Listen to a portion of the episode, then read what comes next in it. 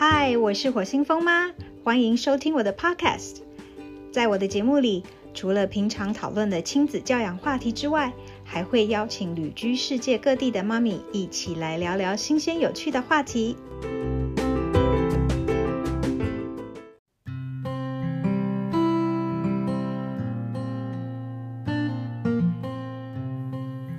第一次听到好眠师这个职业，不禁让风妈想到那些个养羊半夜惊醒、不停鬼哭神嚎“妈妈，妈妈”。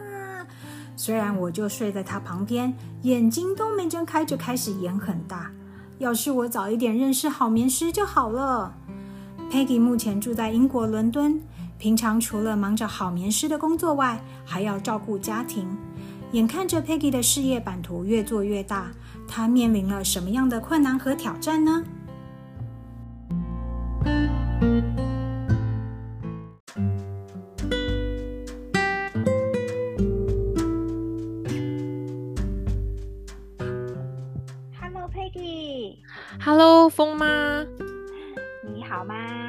谢谢你来参加我们的节目。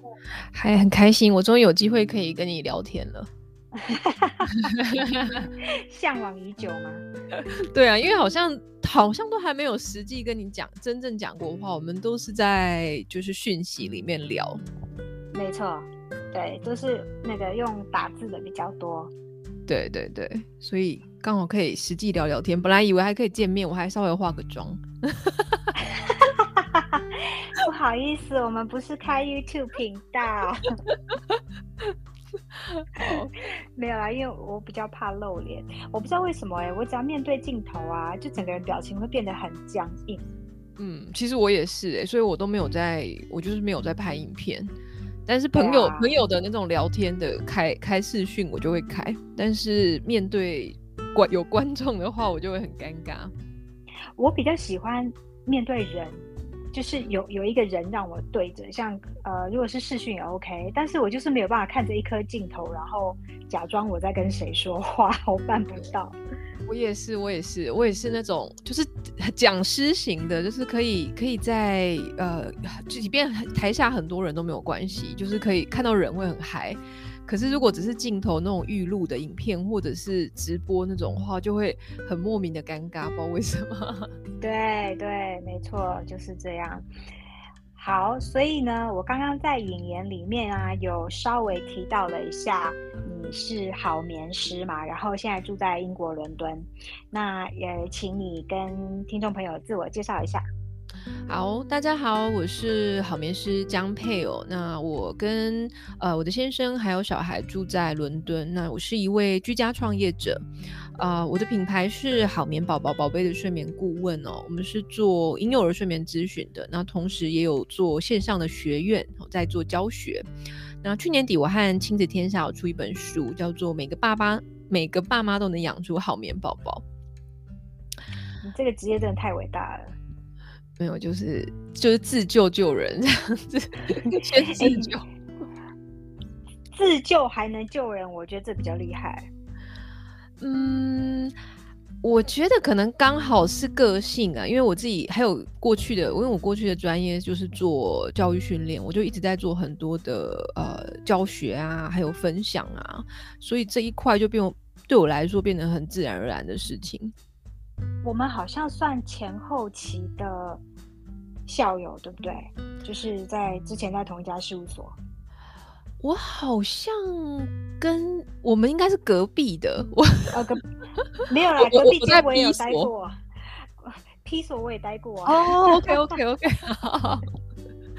那的确是哎、对我 N 年前，二十多年前，第一份工作就是在 P 所。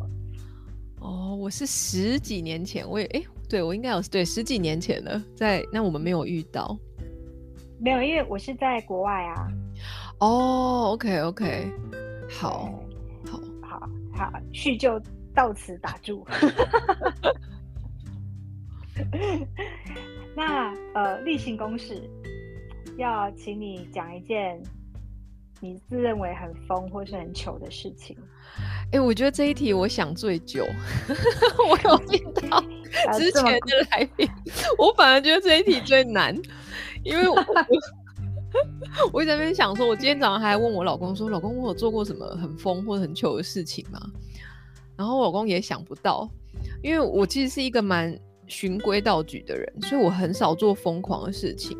但我现在想一想，我自己觉得没有，可是旁边的人觉得有的事情，应该是结婚 啊，就是结婚，还有一直搬家，因为。呃，因为我跟我先生结婚的原因是还蛮突然的，是因为当时我们都在台湾，然后他有一个外派一年的机会要去美国，然后他那时候就跟我说要不要一起去这样，然后我就说哦好啊，那一起去的话，因为那时候我刚好工作就是也是就那时候在事务所工作也是有点累。然后想说好，刚好休息一下好了。那然后讨论说要一起去之后，就发现哎，美国呃需要签签证，因为美国签证好像那时候只能给半年这样。那如果去一年的话要签证，然后就就讨论一下说哦，那可能就要结婚，好吧，那就结好了。所以 就莫名其妙，完全没有什么，我们也没有打算要结婚，就是之前完全没有讨论过这个话题这样。但是决定结婚之后，我们在结婚的当天，就是在宴客当天，我老公那个外派的计划被突然被拒绝了。然后我那时候已经辞职了，我同事还帮我办那种，就是还办个欢送会，说哦我要去美国了这样子。然后我还还搬家，因为我那时候在台北工作，但我高雄人，我就搬回高雄，然后行李都打包好了，就是一两个礼拜之后就要飞去美国。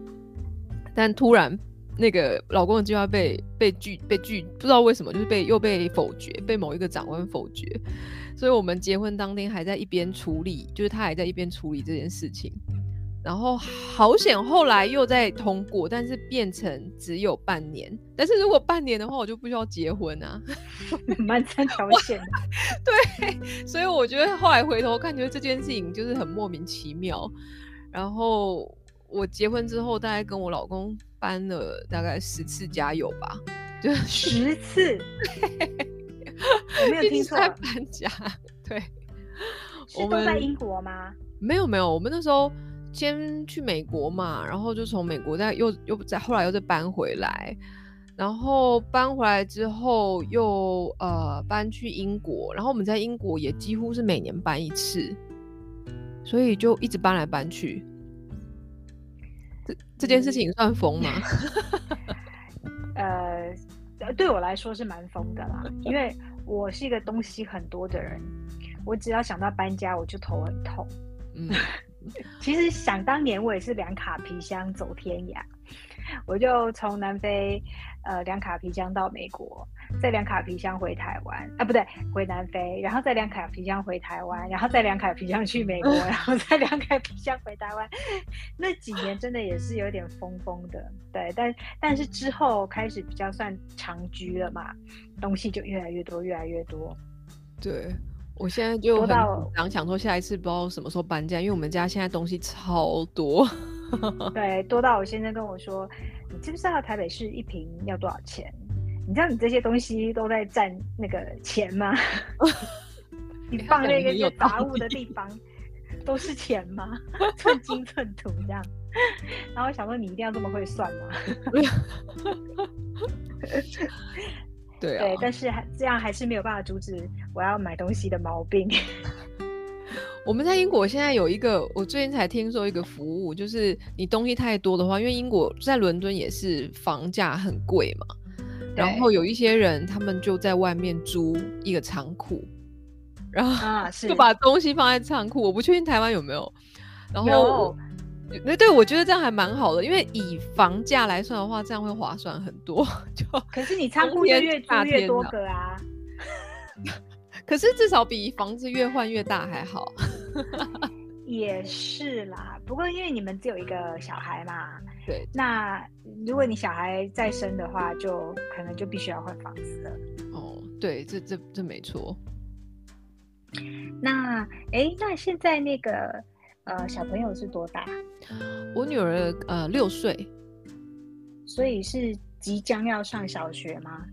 他们这边学制比较不一样，他们是在大概五岁的时候就已经上已经上小学了，呃，就是有正式义务教育了。他那个是 reception 嘛，对不对？对，先上 reception，然后他现在在 year one，但他们的 year one 比如果就是大班，对，比较像是台湾的大班。嗯嗯嗯嗯嗯，对。然后 year two 是小小学一年级。对对对，哎，所以南非也是这样子吗？不是，但是啊，因为暖阳之前在台湾是有上英制的学校。哦，OK OK，对，所以他们就是一个是大班就 reception，呃，year one，一个是 year two，就是小一的时候进去的。嗯嗯嗯，对，所以对这个转换还是稍微有一点点还没有忘记，不然有时候很复杂，像哎什么什么，这样有点对不太起来。对对。那你觉得你在英国养小孩？你碰到最大的挑战跟困难是什么？如果是挑战的话，我觉得呃，其实就是跟我的职业有关系哦。在第一年的时候，我女儿她非常非常不好睡。我女儿是一个体力非常好、精力旺盛的小孩，到现在都还是。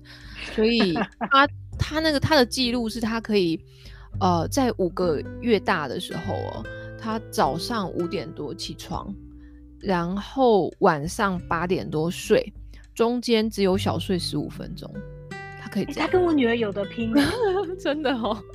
对啊，非常的精力旺盛。然后，但是我是一个很重眠的人，就是我如果晚上没有睡好的话，我整个人就是一滩烂泥。然后他那个时候还会一直夜醒，因为我是呃亲喂嘛。然后那时候他大概每隔两个小时就会起来喂奶一次。然后喂完奶，我其实又没有办法很快的睡着，因为我也不是一个很好睡的人，所以我就那时候真的是行尸走肉，哎，就是好累好累。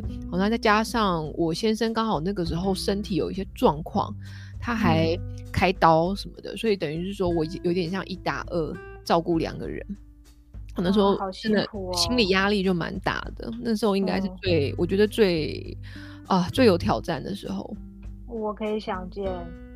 对，因为那时候，呃，我们家老大还好，但是老二呢，我有在引言里面讲到，就是他常常会半夜就惊醒，而且是那种凄厉的尖叫，妈妈这样。然后 老大睡在上铺，然后他睡在下铺，然后我们睡隔壁房间嘛，就是大概每每天大概半夜两三点，他就会给你来这样出。然后后来我就只好去睡在他旁边，但是呢，他还是一样，妈妈。然后我就旁边一摸，我说：“你眼睛可以睁开一下吗？我就在你旁边，你不用这样子吼。” 他那时候真的很可怕啊，两三岁啊。OK，嗯，所以不是那种婴儿 baby 哦，嗯，因为那时候还有。还有保姆，对我们家的保姆请到两岁半，就他那时候愿意去上幼儿园了。可是不知道为什么回到家晚上他就是会做噩梦，还是睡得很不安，他就会来给你来这一出。我现在想想奇怪，我那时候怎么体力这么好？对呀，我我我其实走过这招，就就是发现其实养小孩真的很需要体力耶。以前的以前的人会说要早点生，我都有一点嗤之以鼻，想说就是应该要先把自己呃可能事业啊，或者把自己多享受单身时光。但我自己后来养小孩之后，发现我体力真的，我自己啦，我自己体力真的还蛮不够的，是不是？我是现在在回那个回放之前的什么影片啊、照片啊，就想说，哎，那是我吗？我怎么有办法背一个、抱一个，然后还陪他们玩，这样疯玩？疯妈其实就是跟小孩子一起疯，所以我现在已经快要退休了，我不疯了。所以那个睡不好嘛？那睡不好的结果你怎么处理？其实我撑很久哎，我那时候就有一点像个疯子一样，我就到处在各个社团发问，然后还有去找很多网络的资料啊，然后甚至还有去呃问医生说该怎么办。我就一直把我的问题是丢出来这样子，然后但是都没有就是。你知道问这种睡眠的问题，大家给的建议都是很多，就什么民俗疗法啊，到很医学的啊，然后吃药什么都有。但就是都没有办法真的解决我问题这样子。那其实我撑了很久，我一直大概到快十一个月的时候吧，快一岁的时候，我就呃在找国外资料的时候，我就知道说，哎，其实国外有一个婴幼儿睡眠顾问这个职业。那我嗯，我其实想了很久，因为周遭没有人有做过，就是台湾家长里面我没有人有试过这件事情，所以我自己又在尝试了很久，我才真的下定决心去找这个所谓的睡眠顾问。然后找完之后才发现，哦，怎么？哎，两周之后我就海阔天空了，就是很难这么神奇。对我就很像在卖药的，但是对我来讲，当时我真的觉得很神奇，说哦，怎么原来我困扰了这么久的问题，然后我做一个咨询就解决了耶。然后我就觉得这是一笔我花过在育儿里面我花过最值得的钱，这样。对，所以我就大概到十一个月，小孩十一个月一岁的时候，我就哦。就发现人生不太一样了，然后，然后才会想开始就想说，哦，我要呃工作啊，然后我要做哪一行啊，我才想到说，哎，其实我可以也做好面师这一块这样。然后刚好结合你之前的专长，现在还当起了那个对不对？老师开班授课。对呀，就真的还蛮奇妙的，所以我后来觉得，其实那些挑战。我们嗯，人家都说，其实挑战有时候真的是一个礼物，哎，就是我觉得在育儿过程中，对我来讲最头痛的问题，哎，那现在就反而变成我的职业这样。那你成为好眠师是需要什么样受什么样子的训练呢？呃，我那时候是在美国，呃，我是去参加美国的一套认证的课程，这样。那呃，认证课程上完之后，我们还是都有持续的进修。我就去上嗯不一样的，呃，有一些是线就是线上课程，像澳洲的啊，还有美国、英国，呃，不同的课程这样子。然后还有还有，其实很蛮重要一块是经验啦，经验的累积。因为一开始其实这一个行业蛮需要经验上的累积哦，因为知识是一种哦，但是你实物上你会遇到很多各式各样不同的状况。所以在慢慢的去奠定奠定自己的专业啊，还有信心。那你现在大概做了几个个案啦？哦，做个案，我那时候我个案，我想一下哦，大概两三百组吧。哇，因为我后好厉害呀。呃，我其实是前期我接的比较多，那因为后续我开后来我开始转做教学。那教学学院就比较多，学院大概有一千一千多位，就是在我们后来就改做线上的教学，因为后来发现咨询实在是太花时间了，对，可以协助的家长很有限，因为一一组家长就要花很多时间。对，然后没有没有那么多时间可以同时辅导这么多家庭，所以我后来我比较倾向用教学，就是把方法啊，还有一些作息啊，或你应该很注意的那重要概念，我就透过教学来分享给家长。嗯哼，哎，我觉得你这样真的很好哎，你看你不仅呃解决自己的问题，然后你可以帮助别人，就是很我我觉得很幸运。我我真的觉得是很幸运，就是，呃，以前我真的也没有想过自己会走这条路，诶，我从来都没有想过，我一直在想着是，我很喜欢工作，所以我想的是我以后会回头再继续做呃教育训练这一块和训练发展这一块，因为我对人才培训蛮有兴趣的，对，但没有想到是，嗯，因为妈妈这个身份。所以反而让我有一个新的一个拓展的机会，然后说哦，原来我可以在家里创业这样子，而且可以用知识变现。对对，这对我来讲是因为创业，我我不是那种创业性格的人，就是我每次听到很多创业者在分享，我都想说天哪，这个也太难了，然后很多风险的，还有资金啊，还有什么什么仓储那些的，我听个头都痛了。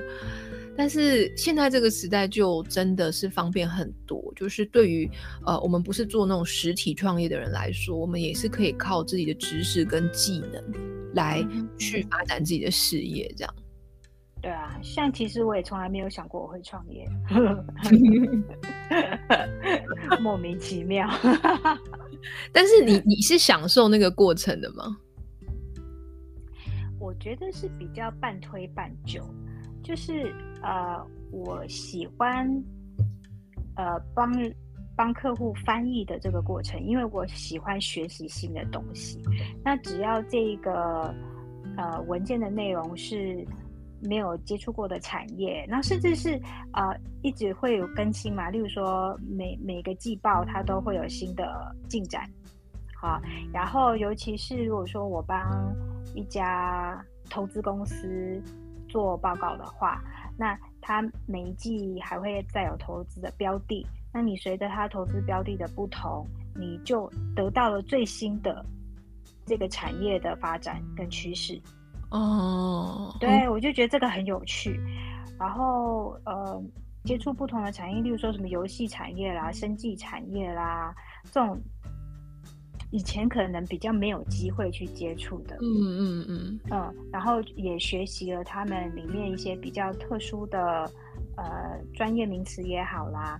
那其实我觉得更享受的是有一个团队合作的过程。嗯，对啊，因为我们曾经在做帮帮一个游戏做那个中文界，哎，对，英文界面的时候，因为工作量很大，有好几万字。所以我们不可能一个人就处理完嘛，那我就必须要动用到一整个团队的译者。可是呢，我的译者都不是住在台湾，所以我们就要跨时区的开会。所以就约好，例如说礼拜一早上十点是大家都醒着的时候，然后就开个一一个小时的会，然后七嘴八舌去决定说这个游戏的这个技能要就要什么名字这样。嗯嗯嗯。那那个时那个时刻是让我觉得很开心的。这也这也真的很有趣。我觉得就是我我们其实有一点像，我们都是原本的技能，然后。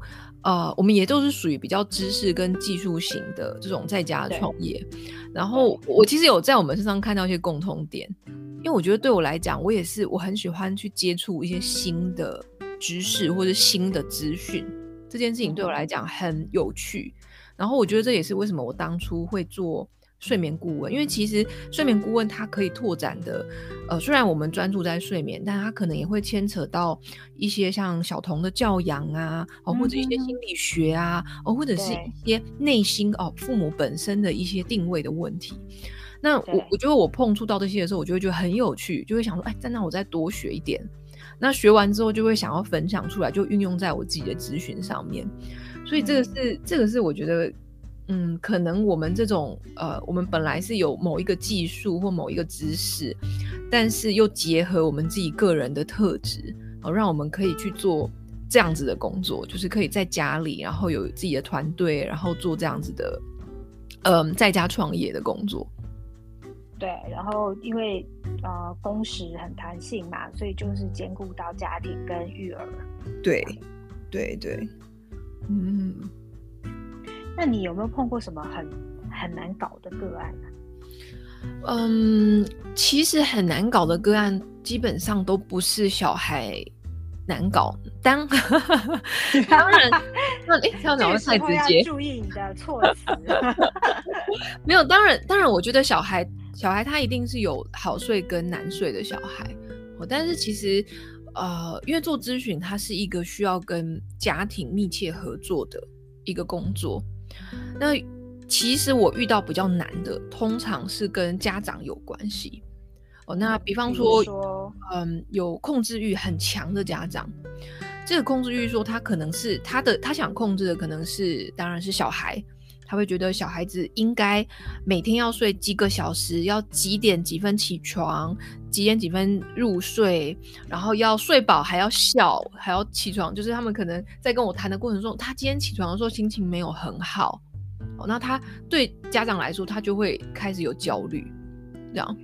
那其实我觉得这很有趣，因为其实我们在咨询的虽然是对象是宝宝嘛，但是其实实质是家长，因为在家长的那个期待啊，还有他担心的事情上，你可以看到，呃，每一个家长他内心深处的害怕，或者是他投射他自己过去的一些经验。哦，那对，那其实对于这种控制欲很强的家长，他们自己本身非常辛苦，哦，但是我们也很难去改变他，因为因为放心，对你是没有办法去改变一个人的个性的。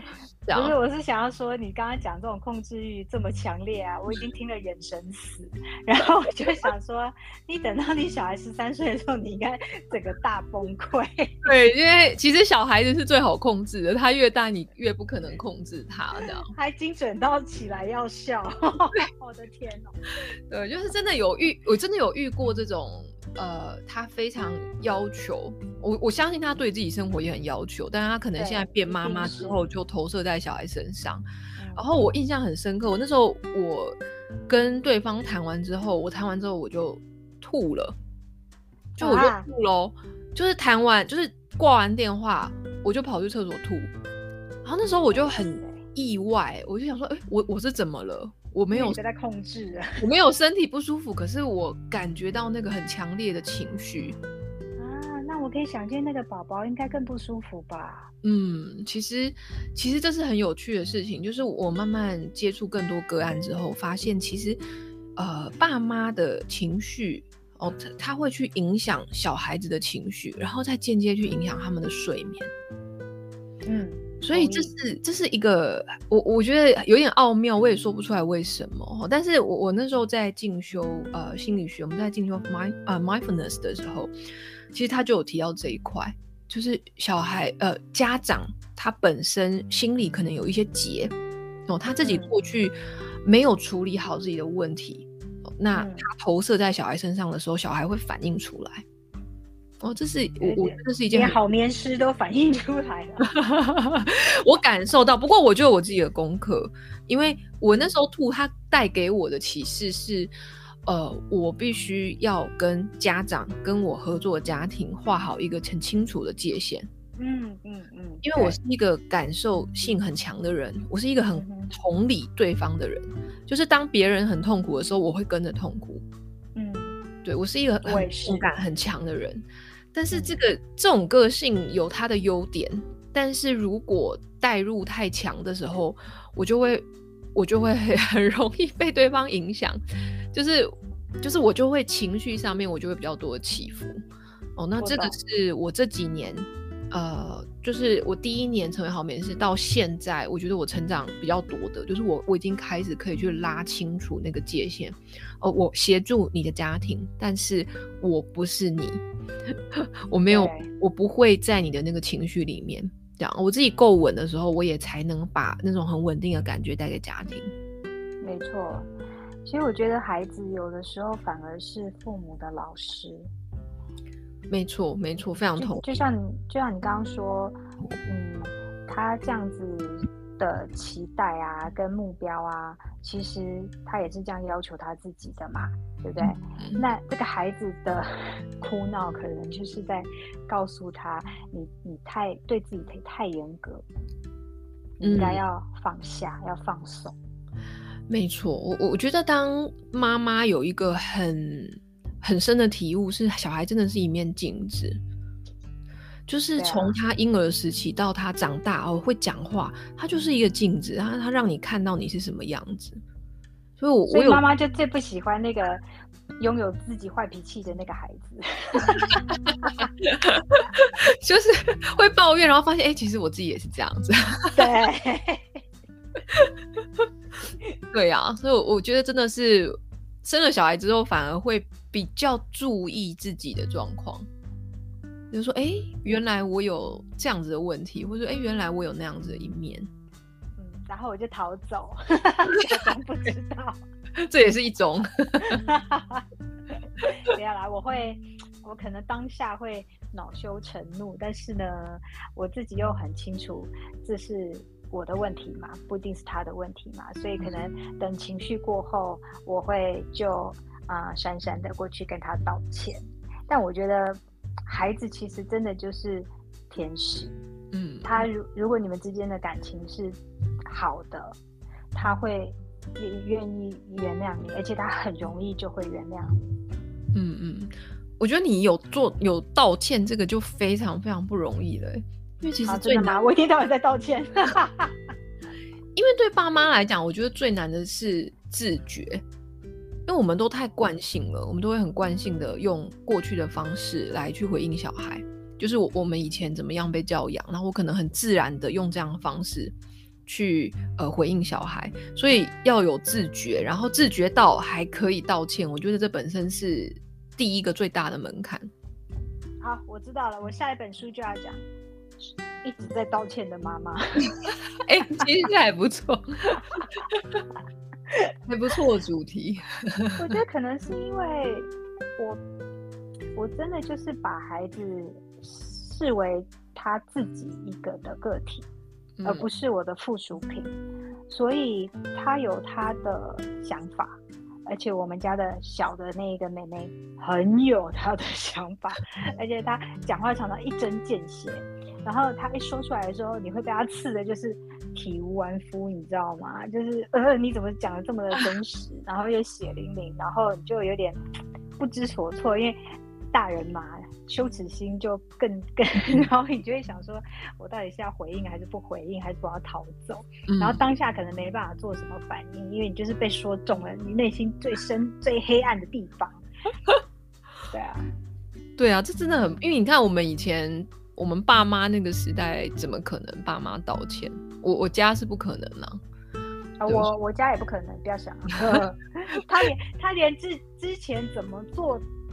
对我做过什么事情，他都不记得了。啊，对，对，然后就徒留我一个人在那边想说，嗯，难道过去这些是一场梦吗？那 他都不记得，那我是不是也应该放下？对我，我我前上次跟我妈也是聊说，哎，那个小时候的事情，我妈就说哪有，你都记得坏的，然后都全一口否认他对我说过的话跟对，那你只能摇头啊，不记得人最大。对呀，所以小时候其实我是很有意识的知道我不喜欢这样被对待，所以我将来当妈妈的时候，我要警惕，我不要这样对孩子。但是就像你说的，有时候真的是会不由自主的复刻。嗯，对，所以要挣脱这个循环是不容易的。你是什么时候开始知道？你不想这样被对待？嗯，从蛮小的，因为，呃，我是一个很喜欢身体接触的人，嗯，然后，嗯，比较小的时候，我妈妈就不跟我们拥抱了，我不晓得为什么，她喜欢抱很小很小孩子，例如说一岁两岁那种婴儿，她很习惯，到现在都还是，但是我那时候大概五六岁吧，那她就开始有有一些拒绝。好，那我觉得那个感受应该不是我的问题，我觉得应该是他那个时候不晓得经历了什么，嗯，以至于他排斥这个身体上的接触。那只不过我刚好撞在那个枪口上，这样。那呃，那个时候是一个很特殊的感觉。然后再来就是我印象比较深刻，就是呃小六的时候吧，那时候身体开始发育啊，那女孩子就是你从乳房开始嘛。会开始有一个小硬块，然后摸了会痛，对不对？然后那个时候不就男生都会故意拿躲避球砸吗？然后如果不小心砸到我们胸部，就痛得哇哇叫嘛。哦，对，然后我就回去问我妈妈，对，就很可恶。然后我回去就问我妈妈说，她小时候是不是也是就是一个小硬块会痛？结果我妈妈居然跟我说，哎她不记得了。嗯，然后我就蛮傻眼的。然后那时候我就暗暗告诉我自己说：“哦，这个事情你不能忘哦，你以后一定要记得哦，因为就是很不舒服。然后你等于说没有长辈的一个传承，嗯嗯，就诸如此类，有一些比较特殊的，然后得不到协助，或者是得到一个蛮负面的经验的时候，我就会告诉我自己说：我我一定要记得以后不要这样。”哇，你你好早就开始想这件事情，就是还会想到未来，就是我以后不要复制这件事情。对，所以，但我也没，其实我也没有想过我一定要当妈妈，我只是就觉得，我希望我可以被更好的对待。嗯，那既然我得不到，我就要告诉我自己说，以后不要这样对我的孩子。哦，那你的自觉能力在哪里？对啊，因为像我小时候，我我其实我对家对爸妈的那种教养方式，我是我是照单全收，我以为他们是对的，嗯，所以我是反过来，我是反过来觉得自己不不好，自己不对。哦，然后我是一直到长大了，已经很大了，就是我自己出来念书，自己做事情，那个自信才慢慢的累积起来，我才发现，哎，原来我不是这么糟糕的，因为我我我爸妈那个年代，呃，他们是不太会去称赞小孩子，然后我妈妈讲过一个最经典的话，她就说，呃，我长大的时候问她，我就说妈妈，你为什么都没有说过我什么好？这样子？然后我妈就说，因为她怕我成为变成一个骄傲的人。嗯嗯，我不知道为什么以前长辈他们那个年代，他们很不，就是对于一个小孩子有自信，或者是觉得呃是有骄傲是很不好的。因为在英文里面，我们还会说哦，就是 proud of you 嘛，就是哎很为你骄傲。可是，在呃爸妈那个我们以前爸妈那个时代，他是很觉得这是一个很不好的行为，很不好的心态。所以我爸妈基本上都不称赞我，而且我就是有一点是被。呃，比较是被挑毛病长大的，所以我那我小时候有很又很买单，就觉得说啊，我就是真的这么不好，所以你被 PUA 了，对 对，长大之后才知道这样。对，我觉得对我来说是，嗯，可能是因为我童年在台湾嘛，可是我真正呃，就是有非常强的自我自我。自我意识的时候，我已经到国外去了，所以我觉得是有两种很不一样的文化在冲击。嗯，然后我一边是很传统的台湾文化，然后一边就是呃西方文化，然后我会觉得，哎，就是怎么都呃截然不同。那我也不知道往哪边靠，所以就。有时候这边，有时候那边，就像我我回来台湾，也蛮多朋友会问说：“哎，你不是在国外长大的吗？为什么你还这么传统？你怎么会有这样的想法？然后你怎么会这么乖顺？”我说：“没有啊，其他地方我很叛逆。” 对啊，所以我觉得可能是我会，如果有觉得不舒服，我一定会反抗，我一定会说出来。然后有时候可能会，例如说被打到闭嘴，我我形容词啦，哈，不是不是那个，对，所以，但是那个第一声反抗我是一定会做的，所以我觉得可能也跟个性有关吧。嗯，当然当然，每个小孩个性不一样。嗯，我我我的反抗是到长大之后，就是你确定了，其实真的不是这样的时候。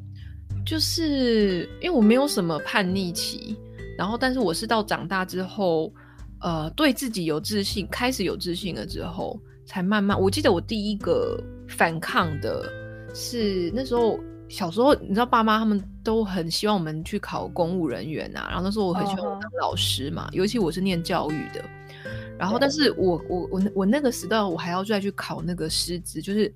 呃，师资什么学分班，我忘记他正式的名字了。就是在学校里面要进修，呃，以后要当老师的话，那时候我有考上，但我考上之后，我去念了，发现我自己没有这么喜欢。那同时我又双主修传播系，然后我就必须要选一个，然后我就偷偷的把师资的那个学分课退掉，就是就不去了。这样，然后我是在就是你做过最叛逆的事情，第一个第一个叛逆的事情，就是把这件事情退掉，然后也没有跟家里的人讲。那时候你已经成年了吧？对呀，所以就很晚啊。我的叛逆期很晚。我如果你问我妈，她应该跟你说，风花有什么时候不叛逆的吗？他到现在都还在很叛逆。对呀，对啊，因为我就很有主见嘛，然后就会被人家那个你知道，小孩子没有办法捂嘴，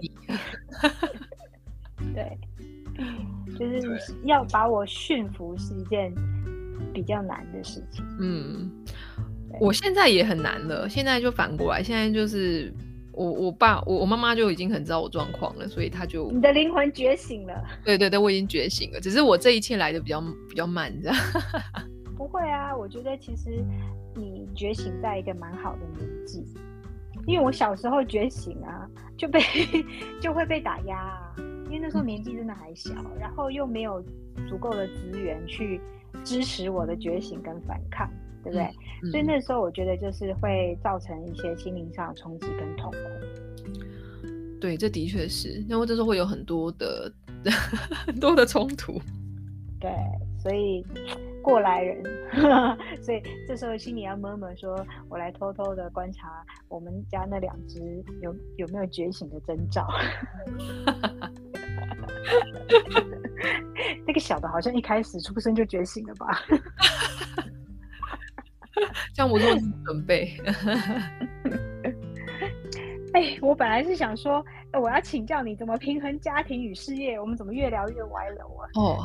好，哎，对哦，还有这一题，我 不敢说请教，哎，我觉得应该是互相学习。没有啊，因为我在那个第一集就说了啊，work-life balance 是什么东西？这个事情不存在。对呀，因为我也是这样想的，哎，我觉得，我觉得你要家庭跟事业的平衡，首先就是要先把平衡这件事情拿掉，你的心里要平衡。你一直想着平衡，你内心一定不平衡。哎，对，对，没错，我觉得你这个说的好，嗯，对呀，就是这个理论。对，因为你越在意什么，这个事情其实就是你的你的软软弱。嗯，对，所以你越在意这个事情平不平衡，你越在意这个事情公不公正，你就是目光就是只注意这个事情了。对，反而会促使它的发生。嗯，而且你就会很整个身，因为你平衡是什么样？就是五十五十吗？还是就是所谓的平衡的定义，每个家庭又不一样。哦，那其实，而且我们在讲平衡的时候，其实我们背后内心的想法是我都要，我一个都不想放过。这样，我不是小孩，我都要，我没有要做选择。这样，对，但是都要，你就不可能是一百，你可能是。八十加八十，一百六。嗯，对，那这个本身就你很难，我我觉得就很难有一个平衡，因为如果都要的话，那我们到底要怎么？你因为你都要，你时间还是有限嘛，所以那我要怎么去做取舍？没错，所以我觉得这个是，所以我们今天的结论就 是没有平衡这件事。对。而且没有平衡，你自己内心平衡比较重要。但是我觉得我们今天聊了蛮多，你应该之前没有跟听众分享过的事情吧？一份在你的书里面。嗯，对啊，今天聊的比较生活，我比较没有在公开 podcast 讲过。对，比较属于个人的一些成长的经历。嗯，是我也没有跟。我也没有在其他的节目讲比较深入的这个东西，所以你看，今天我们还是有一些收获的。对呀，因为这在最近刚好前阵子我爸爸过世，这样，这样这当然不是一件有趣的事情，这样，但我觉得对我来讲是一个很很不一样的人生阶段，非常不一样的，就是我我开始会去想一些比较呃。一些比较生命啊的这些话题，这样子，对。然后我我我也觉得好像我现在呃还快要四十，三十几快要四十，我就觉得哎，好像我们正处在一个呃，就是要照顾老，要照顾老，要照顾小的一个一个阶段了。可能未来十年，未来十五年。我们会是在这个阶段了，这样。是。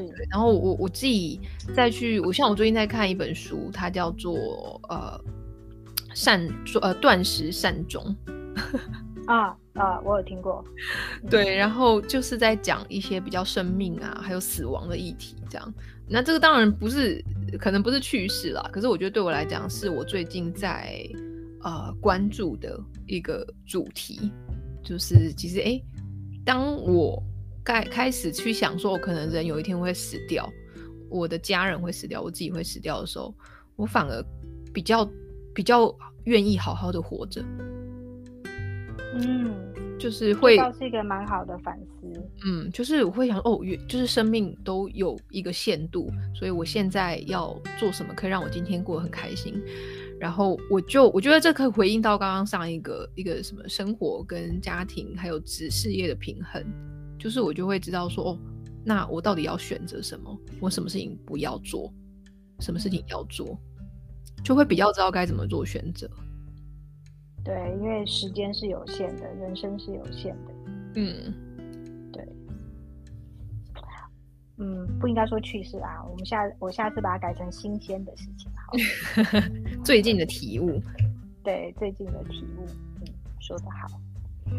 那今天就非常谢谢你的时间，因为现在也伦敦的下午了嘛，对吧？嗯，一点。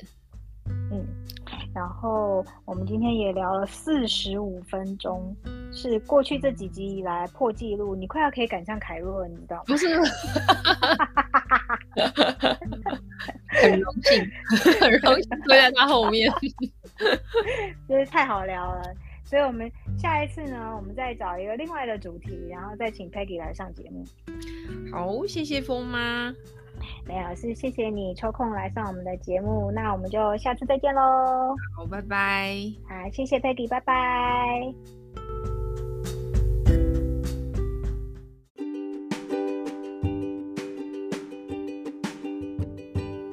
还喜欢我的节目吗？欢迎留言给风妈，或是追踪我的脸书粉丝页“火星风妈地球观察日志”，期待与你们的交流。拜拜。